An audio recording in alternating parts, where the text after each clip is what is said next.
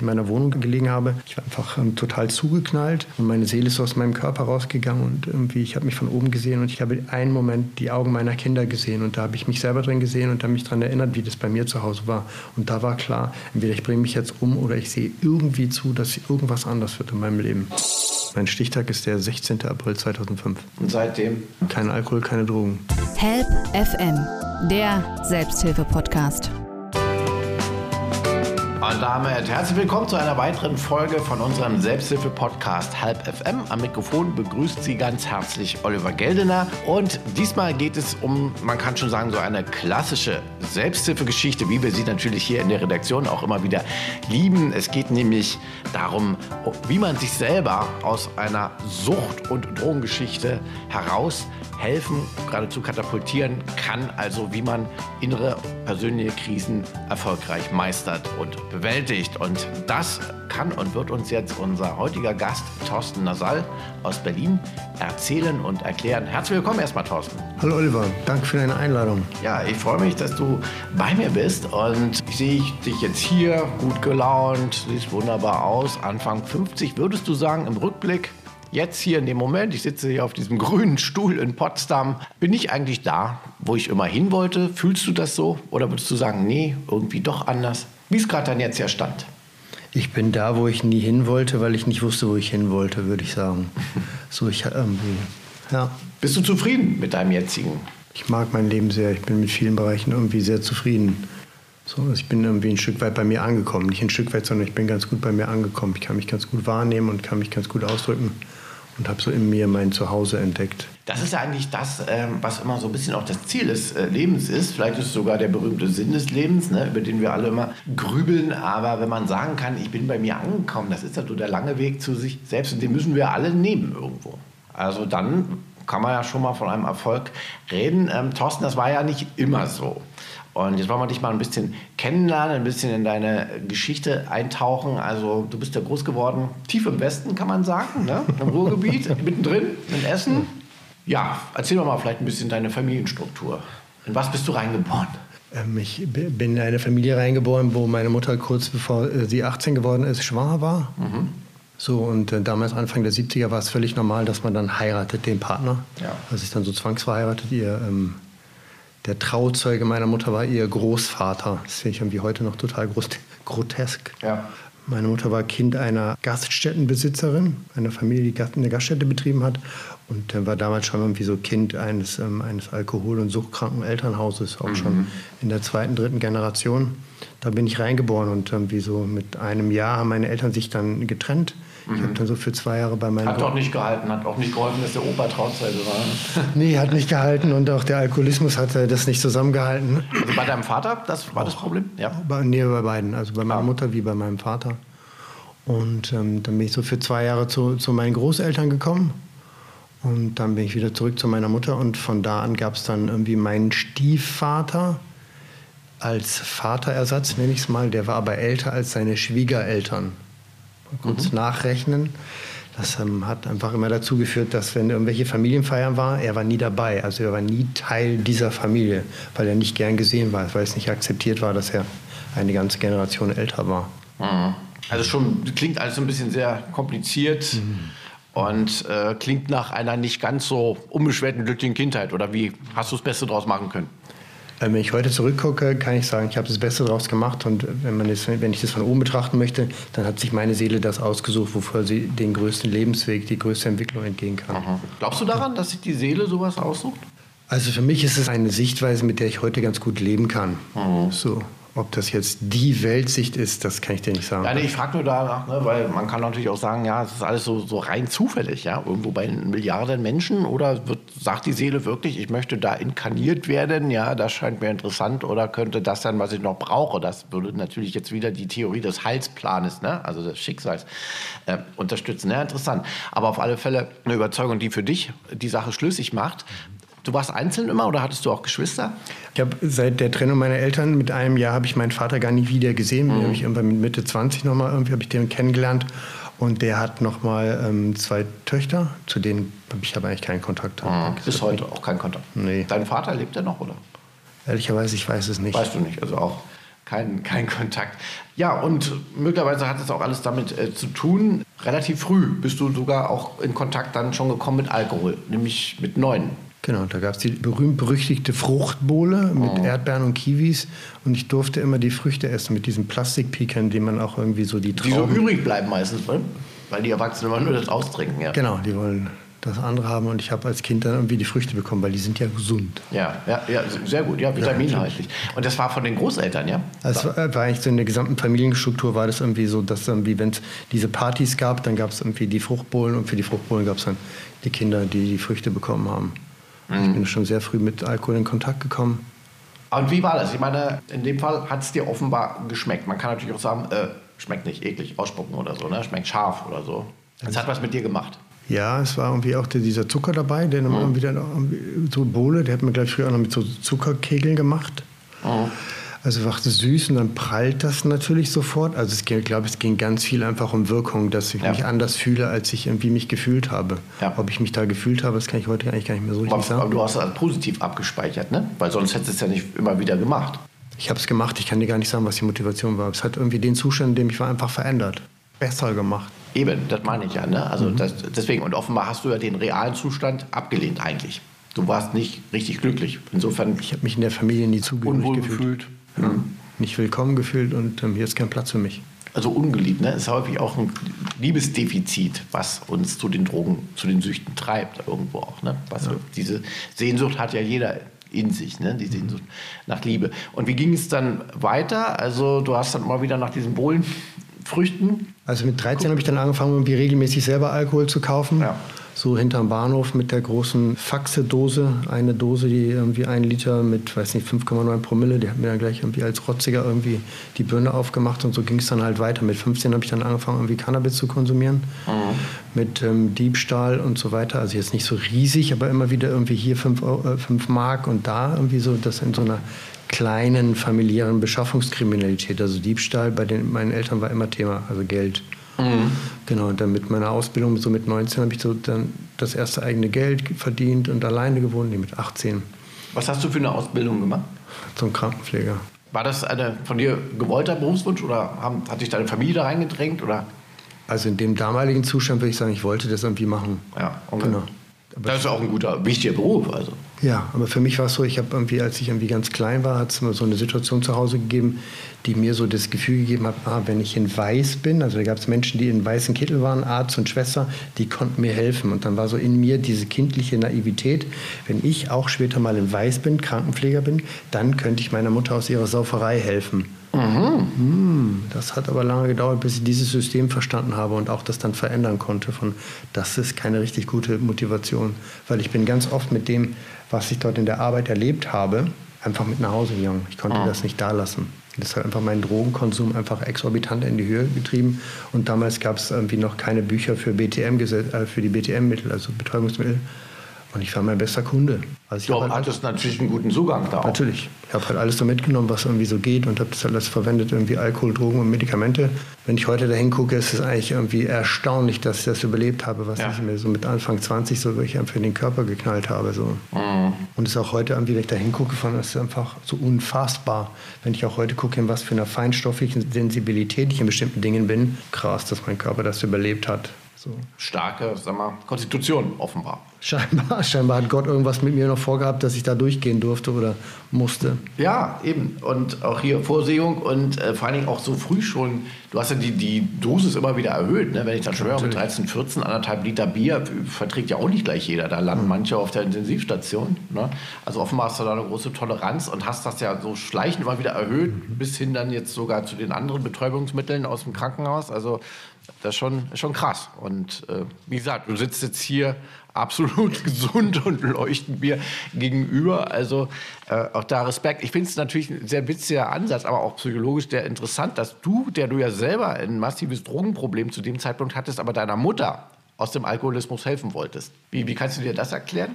Dazu möchte ich gerne, ich bin die, die vierte Generation von Sucht. Also meine Urgroßeltern hatten das, meine Großeltern, meine Mutter und ich. Wir haben alle dieses Thema Sucht. Und wenn ich jetzt irgendwie, sagen wir mal, die Mythologie von Märchen hinzuhole, bin ich der, der irgendwie den Shift in diese Familienstruktur reingebracht hat. So, und ob das jetzt irgendwie, also ich kann es von heute aus rückwirkend so betrachten und so sehe ich das auch für mich. Und damit habe ich irgendwie auch einen Frieden, weil ich sehe, die Generation, die nach mir kommt, also meine, die haben eine ganz andere Struktur, die gehen da ganz anders mit um, die haben ein ganz anderes Setting mit dem. Für mich gehört es heute einfach zu meinem Lebensweg, dass ich mich damals so entschieden habe, weil ich es damals so richtig gehalten habe. Heute würde ich es wahrscheinlich nicht mehr so machen, aber. Ja, ja, aber du musstest das vielleicht auch durchleben. Also du würdest sagen, du kannst diese verhängnisvolle Suchtlinie konntest du stoppen, beenden. Ne? Die hat sich jetzt nicht auf deine Kinder, auf die kommen wir noch übertragen. Ich weiß nicht, ob ich eine Sucht jemals stoppen kann, aber ich kann sie wirklich erstmal zu, oder dass ich geheilt werde. Ich habe sie zum Stillstand gebracht. Ja, das meine ich. Also du sagst ja, ihr habt sogar über Generationen. Das war jetzt nicht mal ein Ausreißer, sondern du kamst schon aus einer, wenn man jetzt sagt, Trinkerfamilie, nicht die Eltern, sogar die Großeltern und so weiter. Also, dass du da vielleicht, weil du ja auch immer diese Aufgabe für dich siehst, dass das vielleicht die Aufgabe auch war, da den Strich zu ziehen. Und ich vermutlich hat sich das auch dahin getrieben, deiner Mutter helfen zu wollen. Ich weiß nicht, ist das gelungen? Wie geht es deiner Mutter? Also wenn du das gerade so von außen wiedergibst, merke ich, dass so innerlich so Tränen hin, hin, hinzukommen. Wenn ich, mir, wenn ich das selber so sage, habe ich da ein anderes Gefühl zu, als wenn mir das von außen jemand spiegelt. Danke dafür. Ähm, meine Mutter ist verstorben im Dezember letzten Jahres. Habt ihr, wie war euer Kontakt? Wir hatten seit, ähm, weiß nicht, 22 Jahren keinen Kontakt. Und ich habe am 21. Dezember einen Anruf von der Gemeinde bekommen, ähm, irgendwie in Niedersachsen, dass meine Mutter verstorben ist. So. Mhm.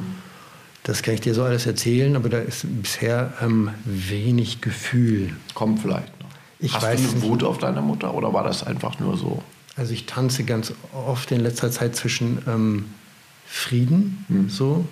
Ein Mensch, der sich für das entschieden hat, wie dein Leben zu Ende gegangen ist, der muss sehr gelitten haben. Der, der hat wirklich Schmerzen ausgehalten. Dann gibt es Momente, wo ich traurig bin, dass es nicht befriedet ist zu Lebzeiten. Und es gibt Momente, in denen ich völlig aus dem Ruder laufen könnte. Wie, wie kann ich mit meinem Kind so umgehen? Also wie kann ich das tun? Was wirfst du dir denn vor? Was war das Schlimmste?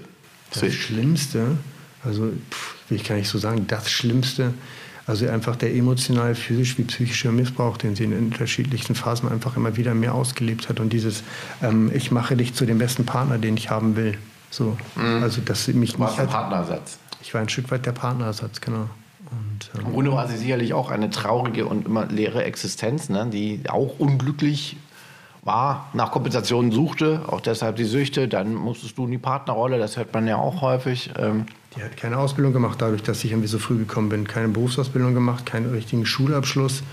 Also diese Konsequenz, Anfang der 70er Jahre ein Kind zu bekommen und dann alleine erstmal damit zu sein, hat natürlich ganz viele Konsequenzen gehabt und auch diese Sätze in einer bestimmten Form von, du hast mein Leben irgendwie kaputt gemacht. Mhm. Kann ich natürlich auf einer bestimmten Ebene, wenn ich 50 Jahre zurückgehe, kann ich das ja verstehen, ein Stück weit. Da hat die Welt anders ausgesehen als heute. Ja, ja, natürlich ist es trotzdem krass, natürlich sowas zu sagen, aber man kann es verstehen, es sind immer diese beiden, beiden Seiten und diese besondere äh, Situation koppelt euch ja auch immer aneinander. Ne? Also es ist ja wirklich so. Ich meine, du warst nun mal der Grund, dass ich jetzt man keine Ausbildung machen konnte. Sie musste den Mann heiraten, ne? dein Vater hat nicht funktioniert und so weiter und so fort. Also das ist natürlich, ihr seid schicksalsmäßig, ob ihr wollt oder nicht, ja immer aneinander gebunden. Ne? Verrückter, verrückterweise in Anführungsstrichen merke ich, dass durch den, ihren Tod ist wie, wie so, ein, so ein Bleimantel von mir gefallen. Also ist irgendwas okay. ist in mir abgefallen. Ich kann gar nicht sagen genau, was es ist, aber es, irgendwas hat sich gelöst. Ich, ähm, oh. Manchmal geht es mir total gut damit, weil ich merke, wow, da kommt noch was ganz anderes. Und manchmal ist es irgendwie so, uff, weiß ich noch nicht, ich weiß noch nicht, wie sich das anfühlt, so real ohne Mutter zu sein.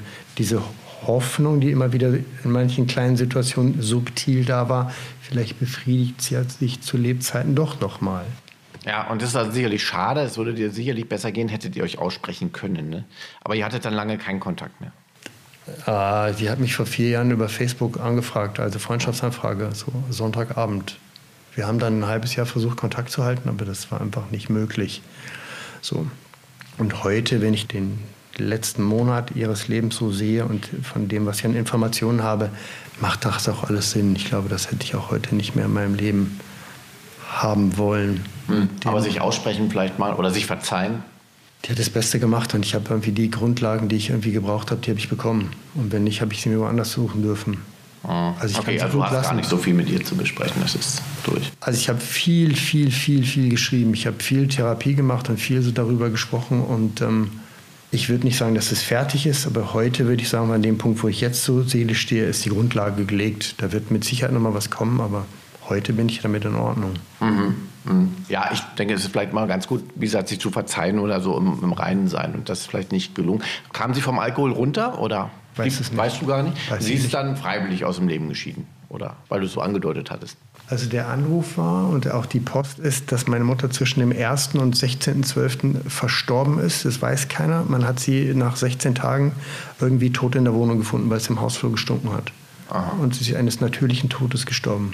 Okay, also doch, weil du gesagt hattest, sie ist so gewaltsam aus dem Weiß Leben. man Voll. nicht. Man weiß es nicht. Aber sie offenbar einsam dann. Sehr einsam. Ja. Sicherlich auch eine, eine Sache, die viele Dinge in deinem Leben erklärt. Ich meine, das ist nun mal etwas, was wir immer mit uns rumschleppen, ja, ob wir wollen oder nicht. Die Eltern sind nun mal auch sehr prägend. Help FM, der Selbsthilfe-Podcast. Du warst also Krankenpfleger, hattest natürlich immer wieder einen guten, guten Zugang zur Bar, ja, den Betäubungsmitteln, den BTM. Wie ging denn jetzt erstmal deine Drogengeschichte weiter? Denn die zog sich ja noch einige Zeit, ne?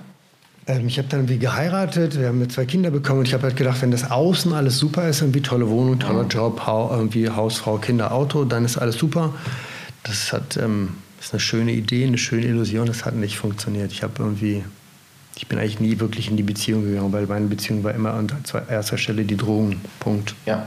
Und alles andere kam danach mit dem dazugehörigen Leid einfach auch, dass sie für die Frau nie da war, dass sie für die Kinder in diesen jungen Jahren nicht präsent war. So. Und ähm, ich habe dann immer irgendwie so Phasen gehabt, in denen ich gewechselt habe. Dann gab es mal irgendwie Cannabis, dann gab es mal Medikamente, dann gab es mal Alkohol. Dann habe ich das alles aufgehört. Dann habe ich halt irgendwie gefressen wie ein Tier, mir innerhalb von drei Monaten einfach mal 15, 20 Kilo verpasst. Dann habe ich mich geekelt von mir selber, weil ich einfach wieder so fett war. Und dann bin ich wieder zu den Drogen zurückgegangen. Es war halt ein Wabenge-Spiel über viele Jahre so, bis ich Anfang 30 dann einfach so meinen Tiefpunkt erlebt habe, dass ich in meiner Wohnung gelegt ha gelegen habe. Ich war einfach ähm, total zugeknallt und meine Seele ist aus meinem Körper rausgegangen und irgendwie, ich habe mich von oben gesehen und ich habe ich habe einen Moment die Augen meiner Kinder gesehen und da habe ich mich selber drin gesehen und habe mich daran erinnert, wie das bei mir zu Hause war. Und da war klar, entweder ich bringe mich jetzt um oder ich sehe irgendwie zu, dass irgendwas anders wird in meinem Leben. Also das war der Punkt, wo du dann den Wendepunkt genommen hast, ähm, den man ja dann immer hat und den du erfolgreich genommen hast. Ähm, hat denn deine Ehefrau das lange mitgemacht oder wie war das? Weil es ist, klingt ja alles nach einem sehr exzessiven Drogenkonsum. Der ist schwer kompatibel mit einer Ehe. Sie hat es so mitgemacht, wie sie es mitgemacht hat, mit allen Manipulationen und irgendwie, die ich irgendwie dann als Süchtiger einfach so gelebt habe und äh, die sie auch versucht hat, mich zu retten. Hat sie ja auch gemacht. Ne? So, es gab irgendwann mal diesen Satz von, ich dachte, meine Liebe kann dich heil machen. So, pff, Ist sie dann gegangen irgendwann? Oder? wir haben uns getrennt, weil es einfach nicht mehr irgendwie machbar war. Genau. Und von dem Tiefpunkt, von dem du gerade sprachst, als du die Augen deiner Kinder gesehen hast, warst du da alleine schon? Oder war das noch in der Ehe? Ähm, wir, war, also wir haben in zwei unterschiedlichen Wohnungen gewohnt. Wir waren einen Kilometer auseinander. Ich habe in meiner Wohnung gelegen. Ihr wart dann nach der Trennung auseinander. Ihr habt dann sonst schon zusammengelebt. Wir haben zusammengelebt, ja. Ja, okay. Und dann hat sie also auch wirklich diesen Drogenkonsum die ganze Zeit toleriert. Also gab es da nicht diesen Stress, den es da sonst in Ehen gibt. Du trinkst Natürlich gab es den und es gab halt viel Heimlichkeiten und viel Drama, was Ja. ich kreiert habe, um meine Drogen zu irgendwie Auch zu kaschieren ein Stück weit. Ne? Natürlich. Ja. Lug und Wird ja immer bagatellisiert, ist doch normal. Ja, es ist halt sogar so weit also einer der prägendsten Sätze, die, die heute noch immer wieder, wenn ich da hingehe, irgendwie wehtut, ist von, du, ich habe mein eigenes Wort nicht mehr geglaubt, so hast du mich zugequatscht. Sagt sie. Hat sie irgendwann mal gesagt und das ist einfach ein Satz, wo ich merke, ja, was für Dämonen, wenn ich meine Sucht lebe, da in mir wohnen und was für manipulative Fähigkeiten dann auch zutage kommen können. Wie ist da euer Verhältnis? Gibt es ein Verhältnis? Ja, heute würde ich sagen, wir können einander Ru- Ruhe in Frieden lassen. Ich bin oft auch wirklich sehr dankbar, dass sie auch in allen Phasen immer mir den Zugang zu den Kindern gewährt hat, erlaubt hat. Wir auch ähm, gemeinsames Sorgerecht hatten und sie auch immer das unterstützt hat, trotz aller elterlichen Schwierigkeiten, die wir immer wieder hatten. So dass das immer gewährleistet war und sie dann nie wirklich das boykottiert hat und dieses Agreement, was wir geschlossen haben bei der Hochzeit, ähm, für die Kinder da zu sein, dass wir das immer irgendwie aufsetzen konnten. Wie alt sind die jetzt, deine beiden Kinder? Anfang 20. Also da hast du ein guten, gutes Verhältnis und äh, gut auseinander. Jetzt kam der Tiefpunkt, du warst in deinem, deiner Wohnung und äh, da hast du dann gesagt, so, jetzt muss mal Schluss sein, ich muss was ändern. Oder wie war das? Genau, ich bin dann zu einer ähm, Selbsthilfegruppe wieder zurückgegangen. Du warst also schon vorher auch. Ich war einmal irgendwie in der Selbsthilfegruppe, ich war sechs Monate clean und ich habe für sieben Milliarden Menschen Pläne gehabt. Du musst das machen, du musst das machen, du musst das machen, dann bist du eigentlich richtig gut so. Und dann bin ich halt irgendwie in eine, es gab eine kleine Situation, da war ich irgendwie, da war ich ganz klein so. Da bin ich also innerhalb kürzester Zeit, nach der ich irgendwie die Situation rückfällig geworden. Und dann habe ich mir ein Jahr alles gegeben, was nur ging. Also in dem einen Jahr habe ich alles nachgeholt, was ich das halbe Jahr vorher nicht gemacht habe. Und dann war mein Tiefpunkt und dann bin ich dorthin zurückgegangen. Ich habe mir professionelle Hilfe geholt und ich bin sehr schnell auf Therapie gegangen. Ja. Weil ich wusste, das geht so nicht, weil ich war irgendwie 33 und ähm, jetzt oder nie. Ich habe ge gewusst, wenn ich jetzt noch ein Stück weitergehe, ist vorbei. Dann ist es wirklich rum. Wie ist denn die Bereitschaft? Die hattest du dann offenbar. Man der Leidensdruck war so groß, ja. der war so unfassbar groß. Das ähm, konnte nur so gehen. Wo hast du die Therapie dann gemacht? Am Bodensee, mhm. bei den sieben Zwergen. Mhm. Heißt so, diese Einrichtung, ne? Ja, das ist eine anthroposophische Einrichtung. Ich lebe, glaube ich, fünf Stück in Berlin. Ist, ähm, hier Richtung Havelhöhe, so vom mhm. System her bei den Anthroposophen, mhm. genau. Ja, okay, so ein bisschen alternativ. Ähm, man muss auch die richtige Therapieform finden. Das hört man ja auch immer wieder. Dann viele brechen natürlich auch ab, wenn es nicht passt. Ist auch irgendwo verständlich. Ne? Und offenbar hattest du, also hast du das bewusst ausgesucht oder war das Glück, dass das für dich offenbar das Optimale war? Ich habe ähm, dreieinhalb Jahre vorher in biologisch-dynamischer Landwirtschaft in unterschiedlichsten Bereichen gearbeitet und ich habe mich dem sehr verbunden gefühlt, so von der Ansicht, wie ich gehe geh ich mit der Natur um, wie behandle ich die Natur, wie gehe ich mit ähm, den Pflanzen um, wie gehe ich mit den Tieren um. Also ich kann diese Weltansicht schon ein Stück weit nachvollziehen. Du warst ja schon mal auf dem anthroposophischen Pfad von Rudolf Steiner, sage ich genau. jetzt mal, dann ist der Weg da nicht mehr so weit. Ja, das genau. ist schon mal wichtig. Und ich mochte auch, dass ähm, wie dort Ex-User gearbeitet haben. Das hat mir gut getan. Mhm. So, die, das ist schon Vertrauen, ne? Das, also wir sitzen sofort in einem Boot. Also da muss ich mich nicht erklären, wieso ich was meine, wieso manches in meinem Kopf so läuft, sondern hm, okay, das kenne ich. Ja. Das hat Ruhe geschaffen, das hat Vertrauen geschaffen, das hat mir das Möglichkeit und das Gefühl gegeben, von hier kann ich einfach mal sein, anzukommen, ohne gleich irgendwie den Raum abzuchecken oder was muss ich jetzt tun? Ja, oder da sitzt der Arzt im weißen Kittel und guckt von oben herab und sagt, okay, was haben wir jetzt wieder? Ne? Das habe ich auch schon erlebt. Genau. Das ist so erniedrigend, ähm, das habe ich für so einen Schritt irgendwie nicht gebraucht. Nein, auf keinen Fall. Und diese äh, Therapieformen, das war so das Typische, so, so eine Mischung ja, aus, aus verschiedenen Anwendungen, aus vielen sicherlich auch Gesprächen. Ne? Also erstmal, oder wie haben die gearbeitet? Viel über ähm, Gruppen und ähm, Arbeits... Also wir haben irgendwie Hauswirtschaft bedient, äh, Küche bedient, Garten bedient, Landwirtschaft bedient, also Küche, äh, Kühe und so. Und darüber Gruppenerlebnis, also Gruppenerfahrungen und dann Gruppentherapie halt natürlich und dann anthroposophische Tagesstrukturen, die sie angegeben ah. haben und auch so Entschlackungssachen und so solche Sachen. Mhm. So, und da warst du ja sicherlich einen längeren Zeitraum. Zehn Monate. Und bist du seitdem clean oder gab es mal einen Rückfall? Nein. Ich wow. war vorher clean. Mein Stichtag ist der 16. April 2005. Und seitdem nichts mehr an? Kein Alkohol, keine Drogen. Das ist heute irgendwie, ist es 17 Jahre, fast 17 Jahre her, ist es irgendwie ganz schön weit weg. Mhm. Und ich finde auch, ich persönlich finde ganz spannend, einfach zu sehen, wie hat sich mein Umgang mit den, ähm, damit verändert, wenn ich aktiv Drogensüchtige in Berlin zum Beispiel sehe von Verachtung, Hass, Erniedrigung, also gedanklich und tiefes Mitgefühl. Mhm. Ja, Mitgefühl, Berührtheit, Trauer, die Einsamkeit. Und manchmal gibt es auch einen Moment von Danke, dass du das tust, dass ich das nicht mehr tun muss. Mhm. Manchmal bin ich auch, gehe ich in Kontakt und dann reden wir einen Moment und dann erwähne ich kurz, hey, es gibt Optionen, da rauszukommen, meinen Weg zu gehen. Du heilst ja jetzt auch selber, da kommen wir gleich äh, zu um deinen Weg nur noch ein bisschen zu verfolgen. Also beruflich warst du ja eh schon ein bisschen weg vom Krankenpfleger. Und als du jetzt diese sieben Zwerge verlassen hast am schönen Bodensee, war dann irgendwann der Entschluss da, ich gehe jetzt mal in eine andere Stadt, nach Berlin zum Beispiel, oder wolltest du erst mal unterwegs sein? Ich bin dann wieder zurück nach Augsburg gegangen da hat die äh, Mutter meiner Kinder ja noch gelebt und die ist kurz nachdem ich zurückgekommen bin, mit den Kindern nach Österreich gegangen. Mhm. Ich war erstmal damit beschäftigt, meine Sportverletzung, die ich mir in der Drogentherapie zugezogen habe, irgendwie zu heilen. Also ich habe mir einen Kreuzbandriss zugezogen und das mit vielen Komplikationen, vielen Operationen im Nachklang. Es mhm. hat bestimmt so anderthalb Jahre gedauert, bis ich wieder so halbwegs Treppen steigen konnte, Fahrrad fahren konnte. So. Genau, dann habe ich irgendwie erstmal in so einem Sozialkaufhaus ganz lange gearbeitet um überhaupt erstmal so eine Alltagsstruktur, so ein Grounding zu haben, Leute, die mir zuhören, wo ich irgendwie was Sinnvolles tue. Dann habe ich so einen kleinen Laden geleitet mit meiner damaligen Partnerin, so 100 Quadratmeter. Das war so eine Anlaufstelle wo für Klamotten und für solche Sachen. Und da hat es dann so einen Freitagabend gegeben, dann habe ich der, da gesessen und dann habe ich 700 Euro von der Woche verwaltet. Und das hat mich zu Tränen gerührt. Dass mir auf einmal jemand, ohne dass ich irgendwas dafür tue, so viel Geld anvertraut. Früher hätte ich dir den Dreck unter den Fingernägeln geklaut, ohne dass du es mitbekommst. Und dann hätte ich dir noch, wenn du es festgestellt hast, erzählt, das ist falsch. Mhm. Und du hättest hinterher gedacht, natürlich ist völlig falsch, was ich hier denke. Und da gab es einen Moment, auf einmal gibt es jemand, der mir vertraut, der ja. mir 700 Euro in die Hand drückt. War das eine Versuchung für dich zu überlegen, 700 Euro sind verdammt viel, viel Drogen, kann man damit machen? Nee, nicht für Drogen, aber für andere Sachen. Also von euch könnte jetzt da was, weiß ja keiner und so. Ich, ja, nee, ich will nicht schon wieder, also wenn ich das anfange, dann hole ich mir den Wahnsinn wieder ins Leben. Das möchte ich nicht. Du hast nicht nur Beschaffungskriminalität äh, bezogen, sondern so Kleptomanie war auch ein bisschen. Also ähm, Klauen war immer Thema, von, okay. klein, von klein auf so. Immer. Auch noch so, so ein Nebenstrang, der auch noch da ist dann quasi. War. Ja, ja der ist heute sehr war. befriedet. So. Ja, ja, ja, klar. Ja. Und hast du die, diese Versuchung, die es ja dann plötzlich war, also positiv bewältigt, die 700 Euro? Ich, bin, ich war ähm, im August letzten Jahres war ich in Augsburg und ich war bei den beiden Menschen, die dieses ähm, Sozialkaufhaus betreiben und ich konnte einfach Danke sagen und ich war wirklich berührt oh. über die Offenheit, die man mir damals irgendwie kurz nachdem ich aus Therapie gekommen bin, irgendwie gegeben hat. Die haben mir aber auch ganz viel geholfen. Ich habe überhaupt keine Klamotten mehr gehabt. Ich habe zwei Stühle gehabt, ich habe zwei Koffer gehabt, ich habe ein ja. Regal gehabt, da war nichts mehr. Also ich habe nichts mehr gehabt, keine Matratze mehr. Bei Null angefangen. Ich habe bei Null angefangen und die haben mir ganz viel irgendwie geholfen, eine Wohnung einzurichten. Auch meine, mich mit meinen Kindern einfach unterstützt.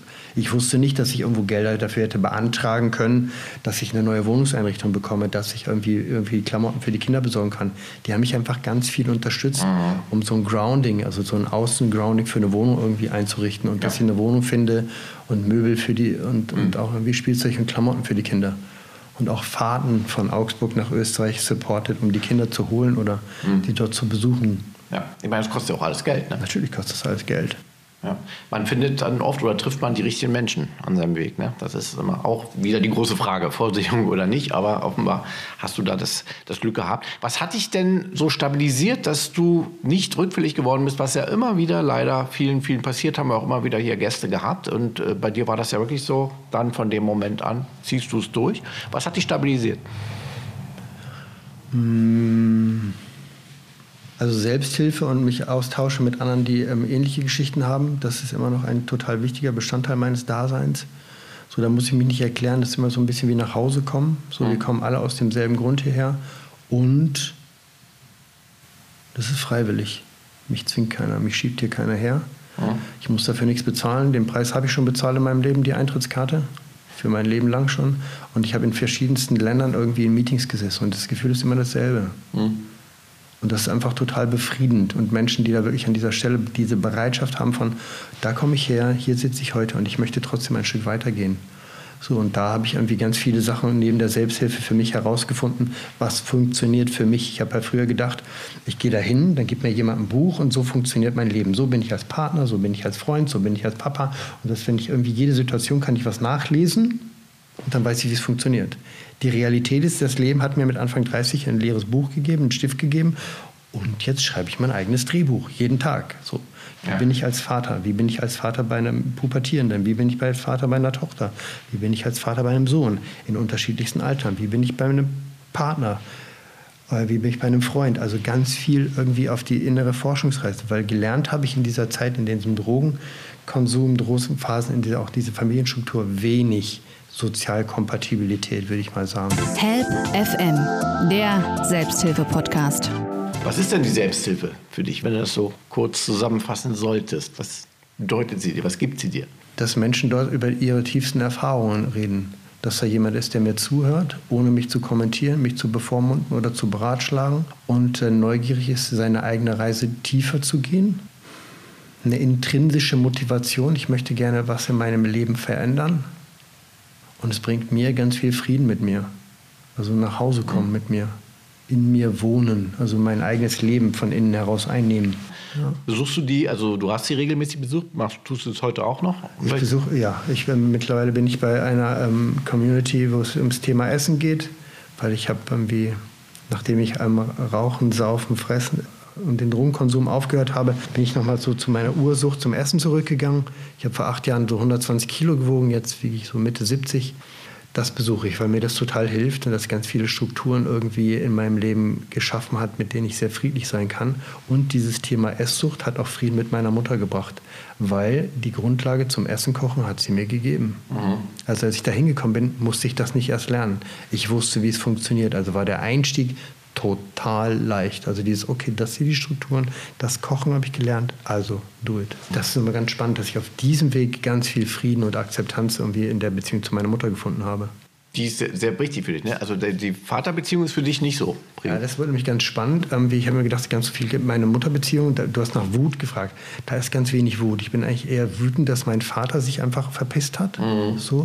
Und dass mein Stiefvater auch sehr mit der Beziehung zu seiner Frau beschäftigt war. Und ich eigentlich irgendwie da keine wirklich realen Vaterfiguren irgendwie hatte, die, die ähm, an meinem Verständnis auch, auch das Kind vor dem Wahnsinn der Mutter hätten schützen sollen müssen. Das hat er nicht getan. Mhm. Da bin ich oft richtig wütend und ich merke auch oft immer noch, oft immer noch, das ist jetzt übertrieben.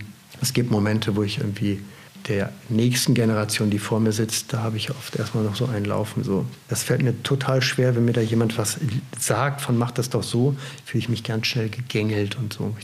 Mhm. So, ich dachte, krass, dass das immer noch so ist. So. so ein Problem mit Autoritäten hat man dann so ein bisschen, ne? Ja. Hast du dir dann Ersatzvaterfiguren gesucht? Ich bin ja dann irgendwie, nachdem ich vier Jahre irgendwie clean war, in so eine Männergemeinschaft gegangen und habe irgendwie, bin seitdem dort aktiv und da gibt es, das großartig finde ich, da gibt es ganz junge Männer von 18, da gibt es welche, die jetzt irgendwie bei 70 sind.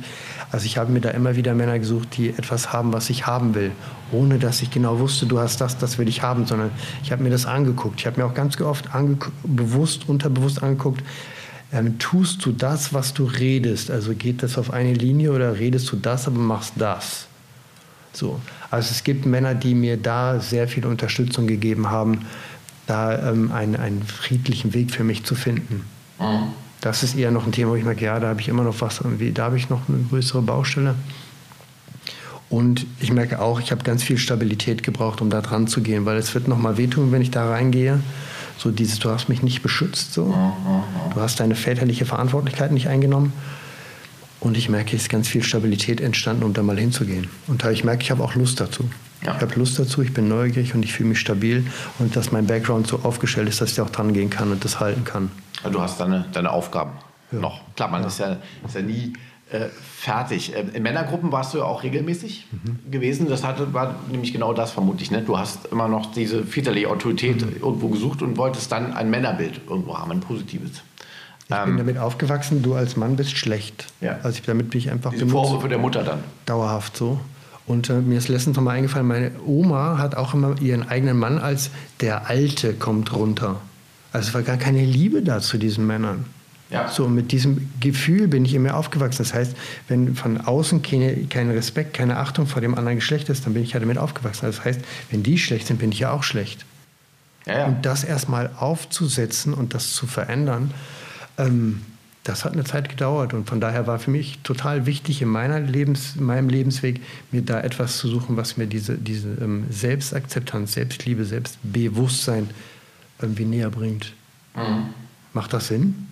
Das macht absolut Sinn. Und wie gesagt, die, die, diese Familie, das ist aber eine Blaupause. Und da können wir ja auch nachher nochmal drauf ansprechen. Das sind ja auch Linien, die sich oft, dafür können wir ja gar nichts, ne, durch Generationen schon ziehen. Und wichtig ist immer, dass man dann irgendwann mal derjenige ist, der das erkennt und vielleicht auch mal den Stecker zieht und was neu macht. Also in dem Fall bist du das ja. Ja, du hast schon angesprochen, also ähm, du bist dann auch ins Essen ein bisschen geflüchtet, weil klar, so ist auch eine Sucht, ne, Zucker. Und da gibt es ja auch Fotos im Internet, also wo du, also kann man sich gar nicht vorstellen, ich glaube 120 Kilo ne, oder sowas. Und da bist du dann aber auch wieder runtergekommen, weil es war vor zehn Jahren ungefähr, ne? Und jetzt bist du schlank hier vor mir, also auch da eine Stabilisierung. Ähm, du bist dann irgendwann in Berlin gelandet. Bewusst, unbewusst hast du dich treiben lassen, weg auch von der Familie ein Stück weit, ne? also von den Kindern. Ich habe ähm, vor zwölf Jahren noch mal Kontakt zu meinem Vater aufgenommen das hat nicht funktioniert und dann bin ich irgendwie nochmal so verhaltensmäßig massiv rückfällig geworden und dann habe ich irgendwie ein bisschen Deutschland bereist und habe auf unterschiedlichsten Kontexten ähm, Leute aus Berlin getroffen. Die haben gesagt, komm einfach mal vorbei. Mhm. Und dann bin ich das erste Mal im Kreuz Köln gewesen und ich war einfach von dieser Stadt einfach mhm. abgeholt. Dann war ich im September nochmal für eine Woche da, einfach so zum Testen, ist es meine Stadt? Es war total beschissen. Ich bin oft mit meinem riesen Reiserucksack durch den Regen gestapft und mein Schlafplatz war irgendwie unklar. Und hier bin ich gelandet. Es war ganz einfach. Ich habe dem Universum bestellt, ich möchte gerne eine Wohnung haben, ich möchte gerne einen Job haben. Ich war dann kurz vor Weihnachten 2009 hier und ich habe beides gehabt innerhalb von fünf Tagen. Wow, also du hast da einen guten Draht. ich glaube, es ist Gottes Plan gewesen, das zu machen. Ich habe nicht viel dafür getan. Ich habe eine Bewerbung geschrieben und ich habe drei Wohnungen angeschaut. In der Wohnung wohne ich immer noch. Es ist auch manchmal so, ne? Es hat dann, dann passt es. Und man kann ja sonst dem vermeintlich Falschen, das kenne ich auch aus meinem Leben, dann rennt man ewig hinterher. Es funktioniert nie, obwohl man eigentlich formal alles richtig macht und es soll nicht sein. Ne? Und irgendwas anderes, da machst du gar nicht richtig. Schickst irgendeine Bewerbung, kannst eigentlich vergessen, aber die Wohnung sollst du halt haben. Dann kriegst du die. So, und das äh, ist ja jetzt erstmal ein guter Punkt in deinem Leben, wo du jetzt ähm, gelandet bist. Du arbeitest als Coach auch. Also hast dich da selbstständig gemacht, auch noch nicht so lange, ne, glaube ich. Nee, ich habe vor anderthalb Jahren zu Corona-Zeiten oder vor zwei Jahren irgendwie damit angefangen. Es läuft, wie es läuft. Ich merke, dass da irgendwie ganz viel Bedarf ist so. Dass es auch für die Zeit, in der wir heute sind, einfach wichtig ist einfach auch Männer dazu begleiten, an, an, in den Selbstkontakt zu sein. Ne? Also ja. auch aus meiner Geschichte, wie ich weiß, wie wichtig das für mich war, irgendwie Männer an meiner Seite zu haben, ohne jetzt darüber zu sagen, die Frauen sind scheiße, sondern um mir selber zu begegnen, um meinen Raum zu haben und die sexuelle Energie da rauszunehmen, sondern, ah, hier kann ich mal sein. Wie ist denn das bei dir? Ah, okay, hm, das kenne ich. Hm, das kenne ich nicht so. Ich habe das so probiert, also überhaupt mal Raum zu machen, weil ich finde, man darf in Deutschland hier nicht vergessen, wir haben zwei Kriege erlebt. Das heißt, viele Männer waren nicht mehr da. Ja. Wir haben diese Frauenstrukturen gehabt. Großartig, dass das so funktioniert hat. Das hat aber Konsequenzen für die, die, die, die Gesellschaftsstruktur heute. Und ich bin irgendwie, ich mag es, mit Männern an dieser Stelle daran zu arbeiten. Was für ein Thema hast du? Was läuft in deiner Beziehung zu deiner Frau, in deiner Arbeit, in deinen Kindern? Was läuft da? Und woher kennst du das aus deinem Leben? Und da einen ähm, transformativen Weg hinzufinden. Nicht von das musst du so machen, dann ist das so, mhm. so, sondern ich kann dir von meinem erzählen. Ich habe einen Werkzeugkoffer, wie du vielleicht dahin kommen kannst. Wir können gerne mal darin rumstöbern. Wir können gerne in deinem Werkzeugkoffer stöbern. Gibt es etwas, was du hast, was du an dieser Stelle verwenden kannst? Was ist dein Ziel? Also, dass derjenige authentisch ist, also dass er zu einem Leben findet, was er wirklich leben will? Also zu dem wird, der er ist? Oder was? Das was ist, ist so? schon beantwortet. Da kann ich, dass er authentisch ist. Okay. Dass er authentisch ist. Wenn ich ja. bei mir bin, dann bin ich authentisch, dann habe ich mir ein Selbstbewusstsein, ein Selbstvertrauen. Mhm. Das heißt, ich gebe mir Sicherheit und das heißt, ich kann auch meinem Gegenüber Sicherheit geben. Ob das jetzt meiner Partnerin oder meinem Partner ist, meinem Arbeitskollegen, meinen Kindern, meinem anderen sozialen Umfeld. Aber das geht nur, wenn ich einen Selbstkontakt habe. Ja. So, darum geht es aus meiner Sicht dessen selber bewusst sein. Mhm. Nicht das gut oder schlecht, sondern ah, so fühlt sich das gerade an. Mit sich im Reinen sein, ne? Gedankenwelt, Gefühlswelt. Also, aber der, die Männer sind sich interessieren. Nimmst du überhaupt Frauen als Klienten an oder würdest du sagen, das ist nicht mein, mein Ding? Ja, es gab in den letzten Monaten immer wieder mal ein paar Frauen, die auch irgendwie mit mir gearbeitet haben und dann irgendwie mir ganz schönes Feedback gegeben haben von, boah, ist total gut, wie du irgendwie das mit mir gemacht hast. An diesem Moment ganz sanft zu sein, aber dann auch mal mich zu fordern so, wo ich dann irgendwie so, aber dass es gut war. Ich habe mehr Lust mit Männern, aber Männer da abzuholen, ist dann nicht so einfach. Das stimmt. Das ist wirklich schwierig. Aber dadurch auch die Herausforderung möglicherweise, ne? Also ich habe Lust, mit Männern zu arbeiten. Wir haben jetzt irgendwie, ich habe jetzt vor kurzem einen Online-Kurs irgendwie zum Thema Sexualität mit jemand anders geleitet für zwölf Wochen. Es war total großartig, was für ein Raum entstanden ist, was für ein Vertrauen entstanden ist dass der jüngste Mann dem Ältesten sagen kann, dass du uns in dem Moment alle so instrumentalisiert hast, finde ich richtig scheiße. Und der konnte sagen, ja, stimmt, es tut mir leid. Mhm. Also diese Ehrlichkeit, diese Offenheit, diese Transparenz und das nicht du bist so, deswegen bin ich so, sondern das, was du gemacht hast, hat bei mir das ausgelöst. Mhm. Und dafür verantwortlich zu sein, das finde ich groß. Das finde ich groß, das finde ich respektvoll und das ist das, wo ich noch gerne ein Stück mehr von in die Welt bringen möchte, begleiten möchte dahin in die innerliche emotionale Autonomie. Was wären denn so deine beruflichen Ziele? Also jetzt hast du das gerade angefangen, war Corona-Zeit natürlich kam dir da so ein bisschen ungelegen, ne? war erstmal vieles nicht möglich und jetzt geht auch viel online, hat ja Vorteile, aber ist trotzdem auch schade, ne? man braucht ja auch so den Kontakt. Was, was würdest du denn gerne noch machen? So? Weil du bist ja auch ein bisschen getrieben davon, glaube ich, jetzt so dein, dein Wissen weiterzugeben. Ne? Möchtest ja auch heilen, helfen. Ah, ich möchte was anbieten. Irgendwie, ob jemand heilen möchte, das ähm, wäre vermessen aus kleiner Sicht. Ich möchte dir gerne irgendwie dich jetzt mal so virtuell in mein Leben einladen. Das, das habe ich gemacht, das und das hat probiert, funktioniert, das hat da funktioniert, das hat nicht. Und dann gucken wir, ob es was dabei ist, was für dich funktioniert. Also ich bin weit davon entfernt zu sagen, das heilen. Ich möchte dir was anbieten. Okay, war vielleicht, also ja, Partner, ich, ne? so ein bisschen. Genau, Wegbegleiter oder wie auch immer das benennen möchtest. Also ich habe eine Idee von Wochenenden, von Jahreskursen, in denen man sich immer wieder begegnen kann wo man Raum für Entwicklung hat. Und ich glaube nicht, dass es einmal funktioniert und dann ist es fertig, sondern es ist ganz langsam transformativ, dass du es innerlich wirklich auch umsetzen kannst. Weil dieses, mach die Technik, dann hast du das, mach die Technik, mach das. Pff, Das ähm, hat für mich nicht funktioniert. Ich habe ganz viel geforscht, was für mich funktioniert hat und was für mich nicht funktioniert hat. Und ähm, auch den Mut zu haben, das hat funktioniert und jetzt ist die Zeit vorbei. Hast du eine Ausbildung eigentlich gemacht oder machst du alles sehr intuitiv? Oder? Ähm, ich habe mich viele Jahre in dieser Männergemeinschaft in unterschiedlichsten ähm, Bereichen weitergebildet. Ich habe eine systemische Coach-Ausbildung gemacht mhm. jetzt, die ich abgeschlossen habe und ich ähm, werde jetzt demnächst einen anfangen als Mediator und nochmal so für interkulturelles Coaching. Mhm. Aber ansonsten arbeitest du intuitiv. Du guckst, was ist für denjenigen. Ne? Du bist ja sowieso nicht der Typ, der nach dem Lehrbuch arbeitet. Kann mir Nein, vorstellen. Ähm, ich habe auch, ähm, ich habe hab ich hab viele Jahre Kontaktimprovisation gemacht, also mich da auch oh. weitergebildet und ähm, Theaterpädagogik gemacht. Und da gibt es ganz vieles verschiedene Potpourris und ähm, Methoden, Tools, mir selber zu begegnen. Du hast witzigerweise hier neben uns, wir sitzen ja gerade hier mitten in Potsdam und daneben ist das Potsdamer Impro-Theater.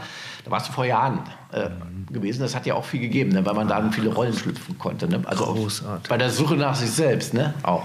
Das ist das eine, aber das Großartige finde ich persönlich beim Impro-Theater ist, wenn wir, ich nehme jetzt mal die Szene, wir beide stehen auf der Bühne, du sprichst mich an mit Papa, ist eine klare Definition von der Rollendefinition und mein Job ist, ja, mein Sohn. Mhm. Damit ist ein Ja. Damit haben wir eine Grundlage gelegt. Da hat der Zuschauer ein, ah, okay, wir sehen einen Vater und einen Sohn. Und so ist es mit der Sucht genauso. Wenn ich gegen meine Sucht ankämpfe, es ist egal, was für eine ich habe, dann wird es nicht funktionieren, weil den Kampf werde ich nicht gewinnen.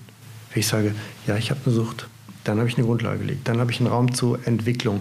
Und das hat mir in vielen Bereichen wirklich eine total geholfen, Ja zu sagen zu dem, wie ich bin, Ja mhm. zu der Geschichte, aus der ich komme, Ja zu der Lebenssituation, in der ich bin. Punkt.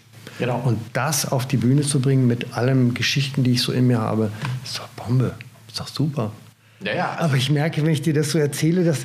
Ach, da Gerade man sieht jetzt gerade nicht. Du bist so lebendig und leuchtest, die Augen leuchten gerade. Aber so kann ich mir vorstellen, ist auch dein Coaching. Also da sitzt man nicht so steif äh, rum, sondern du willst auch mit den Leuten arbeiten. Das finde ich, find ich toll. Also ich hoffe, dass das viele annehmen. Mhm. Wie ist denn das? Ich meine, das ist oft immer schwer. Also die, die besten Lehrer, ne, die können immer alle möglichen Leuten den Weg zeigen, aber versagen bei ihren eigenen Kindern, sage ich jetzt mal.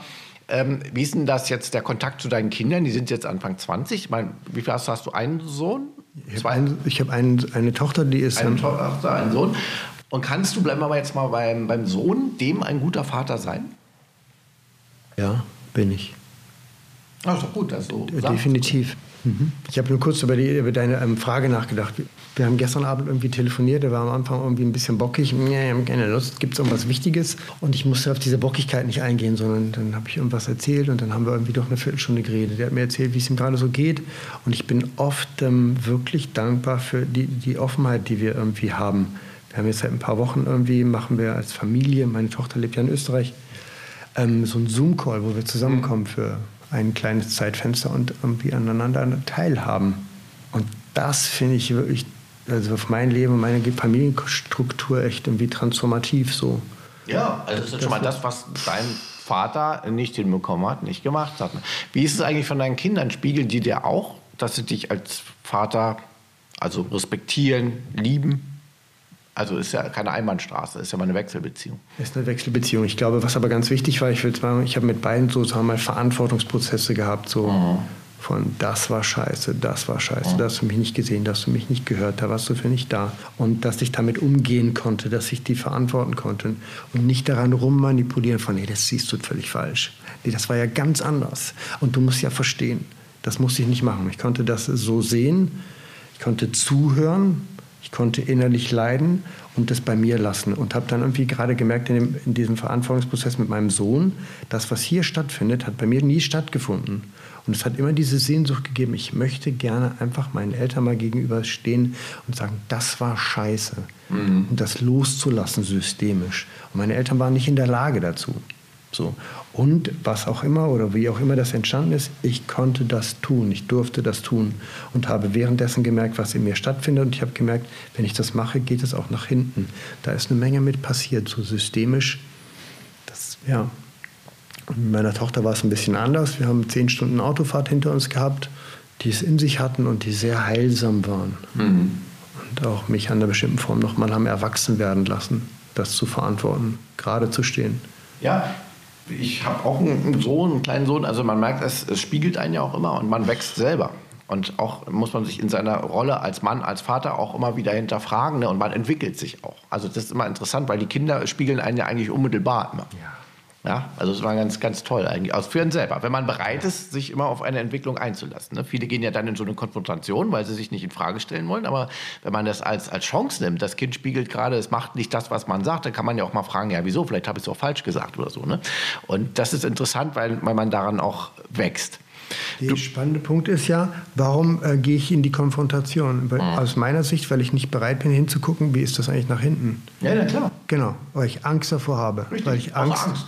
Genau, das ist nämlich ganz also spannend. Also der, das Motiv der, der Aggression. Und dann nutzt man nochmal den Zeitvorsprung aus ja, und macht dann mal so ein kleines Kind zur Sau und das muss dann machen, was man sagt. In Wahrheit aber versagt man ja selber. Ne? Aber diesen Prozess, den muss man ja erstmal mit sich hinkriegen. Und Du bist derjenige, der, der den Männern aber helfen kann, zu sich selber zu finden, ihre eigene Identität, ihre Rolle zu finden und äh, bietest das ja jetzt auch an. Das finde ich ganz toll und kannst da auch wirklich ja deine Erfahrung einbringen. Und wir haben über deine äh, Familiengeschichte ja jetzt ausführlich äh, gesprochen. Und das ist wirklich auch teilweise krass, was du erlebt hast. Aber ich muss auch wirklich nochmal sagen, Respekt, wie du da rausgekommen bist, dass du da rausgekommen bist und wie du heute auch hier vor uns stehst im Studio. Also eine wahre Erfolgsgeschichte. Und ich hoffe, du kannst es ganz, ganz vielen, in dem Fall Männern auch weitergeben und denen helfen, weil es ist sicherlich so, in unserer Gesellschaft haben wir auch da ein Defizit, also wo die Männerrolle nicht klar ist und wo auch einfach ein bisschen zu, die, die Liebe fehlt in der Gesellschaft und der Respekt und das macht ja auch wieder aggressiv und so. Und du hattest, vielleicht war es auch wirklich, wir hatten es mal angesprochen, eben